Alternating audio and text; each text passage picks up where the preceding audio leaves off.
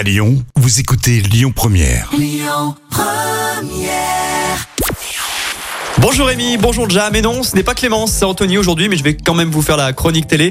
On débute avec les audiences d'hier. C'est France 3 qui a pris la tête du classement avec son téléfilm Le Canal des Secrets. 3,4 millions de personnes étaient devant la chaîne. Ça représente 17,2% du public. TF1 prend la seconde place avec la rediffusion de Safe, la série imaginée par Arlen Coven et avec Audrey Fleurot notamment. 2,9 millions de téléspectateurs. M6 complète le podium avec Pékin Express qui a attiré 1,9 million de personnes. Sinon, dans l'actu télé, on va y revenir un petit peu plus tard dans la chronique, mais ce soir à 21h10 sur TF1, il y aura le traditionnel spectacle annuel des Enfoirés. 48 artistes sur scène, ça s'est tourné chez nous, à Lyon. Patrick Bruel, Jennifer, Zazie, Julien Clerc ou le comédien Philippe Lachaud. Mais pas elles, elles, ce sont Clara Luciani et Juliette Armanet. Elles ont été approchées pour intégrer la troupe, mais elles ont décliné. La productrice du spectacle les voulait pourtant sur scène, mais les deux avaient la même contrainte, euh, le manque de temps et l'envie de faire un break, un peu de repos quoi. Autre rendez-vous télé qui cartonne sur TF1, c'est Colanta, présenté par l'inévitable Denis Brognard.